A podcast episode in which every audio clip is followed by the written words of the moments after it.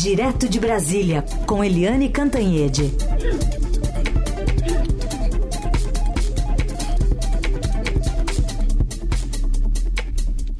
Oi, Eliane, bom dia. Bom dia, Raíssen, Carolina, ouvintes. Oi, Eliane, bom dia, bem-vinda. Bom, depois de passar lá por Cuba, né, no, na cúpula do grupo dos 77 mais a China, o presidente Lula chega a Nova York para participar dessa Assembleia Geral da ONU e convidou o presidente da Ucrânia, Volodymyr Zelensky, para uma reunião presencial. É, é uma previsão de que aconteça nos próximos dias, com algumas datas que foram colocadas aí à disposição. Queria te ouvir sobre o que, que deve levar em conta né, esse diálogo, se é que ele vai ocorrer, e também das pautas que o presidente deve levar à Assembleia. O presidente do Brasil é quem abre sempre, tradicionalmente, historicamente, a Assembleia Anual da ONU. E dessa vez vai ser o presidente Lula pela nona vez. Eu acho que é o presidente brasileiro que mais abriu a Assembleia Geral da ONU, porque ele teve dois mandatos, está no terceiro mandato. O Lula vai, em primeiro lugar, vai fazer um contraste forte entre ele e o ex-presidente Jair Bolsonaro. Portanto, ele vai falar de é, ambiente, vai falar de justiça social, combate à fome, paz, democracia, mas ele vai também falar de governança global e uh, chamar a responsabilidade dos países ricos para um equilíbrio melhor do planeta, um equilíbrio melhor uh, dos uh, países que não têm condições de uh, sustentabilidade, de cuidar da sua própria população. Então, Lula vai falar assim como ele quer dar o tom de estadista na ONU. Agora, ele teve mais de, de 60 pedidos de reuniões bilaterais, reuniões com presidentes, com primeiros ministros, e está confirmada na quarta-feira a reunião dele com o presidente Joe Biden dos Estados Unidos, é, com uma agenda muito, muito específica, que é um avanço nas relações trabalhistas do mundo, ou seja, para a evolução do trabalho no mundo. É, é, interessante isso porque o Lula tem ampliado as divergências com os Estados Unidos, mas, é claro, que no encontro desses, né, sendo Biden o anfitrião, é, a busca é pelas convergências, não pelas divergências. Portanto, eles vão discutir a questão do trabalho, a questão, novamente, do meio ambiente, da sustentabilidade, da paz, de, da democracia. Agora, o Lula ofereceu dois horários uh, para o encontro com o Zelensky que é o presidente da Ucrânia, enfim, a Ucrânia invadida pela Rússia. Vamos ver Vamos ver como é que, que fica isso, porque o Lula tem escorregado nas manifestações sobre a guerra. Né? A guerra tem claramente um invasor e um invadido, que é a Ucrânia. E o Lula, às vezes, quer equilibrar como se as responsabilidades fossem iguais. Não são. É, mas, enfim, o foco dessa semana está muito em cima uh, do Lula nos Estados Unidos, particularmente em Nova York. E lembrando que no dia 29 o Lula se opera, vai operar da, da, das dores que ele tem sentido muito, e depois disso ele vai ficar de andador um tempo, trabalhando lá no uh, Palácio da Alvorada, ou seja, em casa. O que vários é, sites, inclusive o nosso, no Estadão, uh, dão como preocupação dos, dos ministros. Será que a Janja vai assumir aí o controle direto do Lula e da agenda de governo? Mas eu não sei se isso é uma brincadeira, uma provocação, mas que está em todos os sites, está. Eliane, antes de chegar a Nova York, antes de chegar a Nova York, o presidente passou rapidamente por Cuba E lá ele acabou fazendo uma. Ele participou da reunião do G77 mais China, né, dos países do sul global, e ele fez uma crítica mais uma vez ao embargo dos Estados Unidos de décadas contra Cuba. Vamos ouvir um trechinho. É de especial significado que neste momento de grandes transformações geopolíticas, essa cúpula seja realizada aqui em Havana. Cuba tem sido defensora de uma governança global, mas e até hoje é vítima do embargo econômico ilegal. O Brasil é contra qualquer medida coercitiva de caráter unilateral. E aí, Helene, que balanço dá para fazer dessa curta passagem lá por Cuba? Bem, curtíssima, né? Porque foram 24 horas. O Lula chegou, ficou 24 horas e foi para os Estados Unidos. O Lula oficialmente foi para a reunião do G77 Plus China, que na verdade não é mais de 77 países, é de 134 países uh, em desenvolvimento e mais a China. Então sempre se cria a sensação de que a China, que é a segunda maior potência internacional, é, potência econômica internacional, é, a China usa esse poder econômico para tentar liderança política.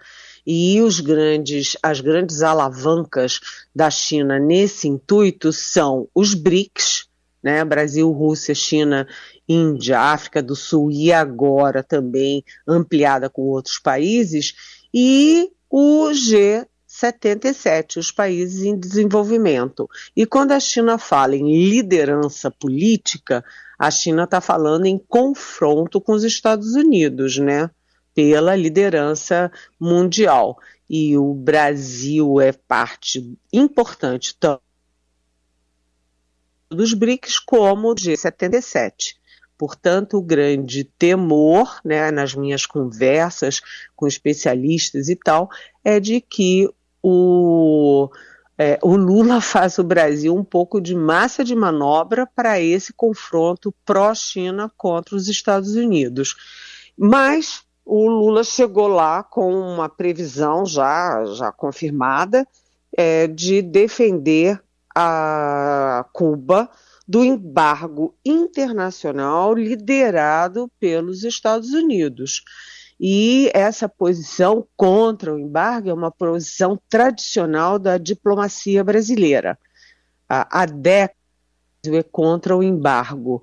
Essa posição só foi rompida na era Bolsonaro. Bolsonaro não, era a favor da, da, do embargo, mas é, o embargo também serve de pretexto para Cuba, uh, que está numa situação econômica deplorável, é para Cuba não pagar a dívida de 2,6 bilhões de reais que ela tem com o Brasil. Uma dívida contratada nos anos Lula para a construção do Porto de Mariel. E a sensação dos adversários de Lula, ou seja, principalmente dos bolsonaristas, é Lula usou o BNDES, portanto, dinheiro público, para dar de presente para Cuba sem garantia de retorno. E isso está se confirmando, porque, ah, como eu escrevi na coluna de ontem, Cuba deve, não nega, mas não tem como pagar 2,6 bilhões de reais. É isso, gente. Bom, a Liane Cantanhete continua conosco, direto de Brasília, para falar sobre um depoimento que foi marcado para a CPMI dos atos golpistas de Osmar Crivellati, que é o braço direito do ex-braço direito do presidente Bolsonaro. O que ele pode trazer no meio, inclusive, desse processo de delação né, do Mauro Cid para a Polícia Federal ali? Pois é, é, o que aconteceu, sabe, Carolina, Heisen, é, ouvintes, é que houve aí uma é, redução de patente, né? Foi uma diminuição da patente. Em vez de convocarem o general Walter Braga Neto, que era o convocado dessa semana, né? Uh, e que foi é, chefe da Casa Civil, foi ministro da Defesa, foi é, candidato a vice-presidente na chapa do Jair Bolsonaro, né, os membros da CPI mudaram tudo e baixaram a patente. De general foram para tenente. Então vai o tenente Osmar Crivellati, que é envolvido diretamente em todas aquelas coisas, principalmente na questão das joias. Ele era, como Carolina bem definiu, o braço direito do braço direito de Jair Bolsonaro, o tenente coronel da ativa é, Mauro Cid. Então, o Crivellati pode ter muita coisa a dizer se ele for dizer alguma coisa. Como o Mauro Cid resolveu fazer delação premiada, isso pode ter mudado a disposição do Crivellati. É isso que a gente vai ver essa semana na CPMI. Ele tem muito o que contar. Agora resta saber se ele vai seguir a linha do Mauro Cid de contar tudo, contar toda a verdade, ou se ele vai continuar é, quieto e calado. Então tá bom, aguardamos para acompanhar. E semana que também tem amanhã começando e quarta-feira terminando a reunião do Copom. Que expectativa que tem para mais uma redução dos juros, Helene? Pois é, isso é importantíssimo, né? Importantíssimo.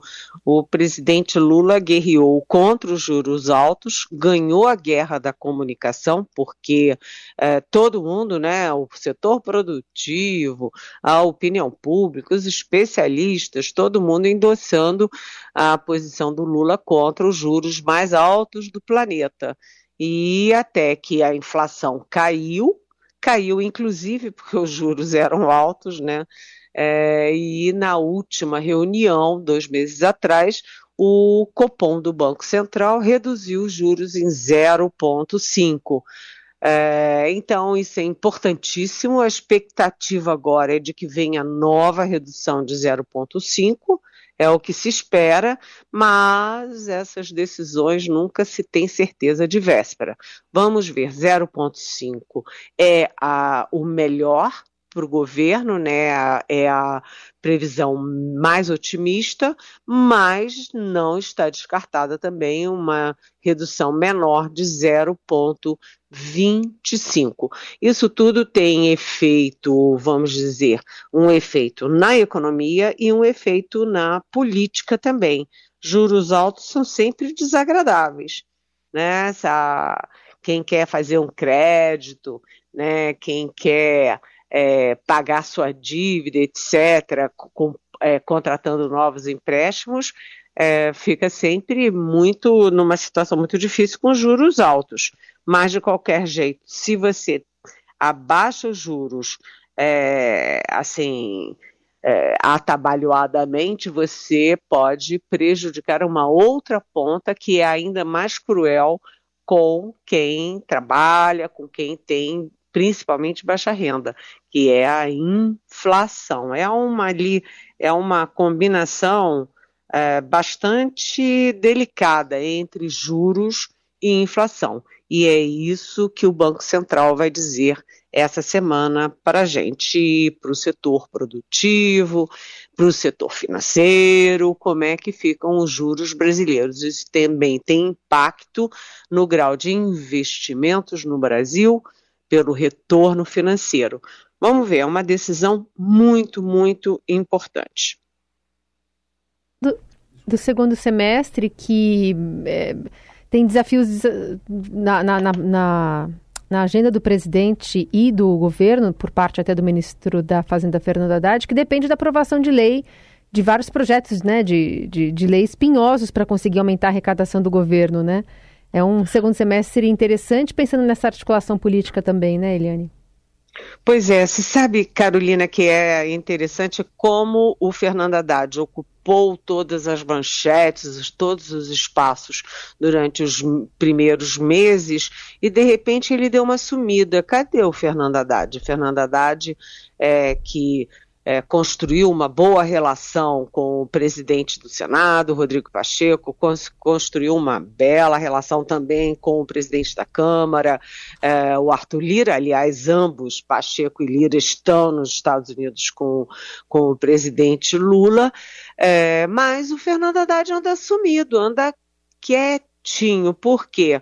Porque o grande, a grande aposta dele e a grande vitória dele foi aí a previsão de déficit zero no ano que vem. E essa previsão, ninguém está dando mais um tostão furado por ela. Parece um sonho de verão. E nem dentro do governo está se apostando que é possível cumprir essa meta. Então, o Fernando Haddad recua, Fernando Haddad está muito quieto, muito caladinho, fora dos holofotes, enquanto o Brasil está discutindo, vem cá, e o déficit, como é que fica? Ah, o próprio orçamento está sendo, o orçamento que foi apresentado para 2024, está sendo muito questionado, porque eu não sou dessa área, não sou especialista, não estudei a fundo, mas o que se ouve, o que se lê, é que os especialistas acham que o governo superestimou as receitas e subestimou os, os gastos. E é exatamente a combinação de receita e gasto que define se é déficit zero ou se vem mais déficit por aí. Como é, a previsão de receita não é assim tão fantástica e a da despesa é muito alta, ninguém decidiu corte, cadê os cortes? Para você ter déficit zero, você tem que ter corte em gastos, e isso não veio até agora. Além disso, a previsão era de uma votação rápida das questões econômicas no Congresso, e isso não ocorreu. A reforma tributária ainda não passou por nenhuma votação importante no Senado Federal. Né? passou na Câmara no primeiro semestre e cadê o Senado? Tá? Discute para cá, discute para lá, reúne para cá, reúne para lá, não passou. Né? Cadê a, a, decisão sobre o CARF? Cadê a decisão uh, sobre uh, o, o, plano, né? o plano do novo teto de teto fiscal uh, na Câmara? a Câmara aprovou, depois foi para o Senado, o Senado modificou para ficar igual ao projeto original da, do governo, voltou para a Câmara e não foi aprovado até agora. Então, a economia dá uma sensação de ter, de ter tido um ótimo momento e agora deu uma parada. Ainda bem que os indicadores continuam bem, porque a previsão de, é, de PIB, de crescimento da economia, que chegou a ser só 0,8 para 2024, já está beirando os 3% no ano que vem. Então, isso é bom, isso recupera emprego, como tem sido recuperado, e a inflação também está dando bons sinais mas sem aprovação do Congresso e com um orçamento complicado e sem saber como cortar gastos, a coisa começa a ficar com uma grande interrogação. Muito bem. Eliane Cantanhede volta amanhã aqui ao Jornal Adorado. Lembrando que você participa sempre com as perguntas, quiser mandar aqui, com a hashtag Pergunte para Eliane ou pelo nosso WhatsApp 994811777. Sempre a coluna fica disponível também em áudio para você baixar nas plataformas de podcast. Obrigada, Eli. Boa semana. Boa semana. Beijão.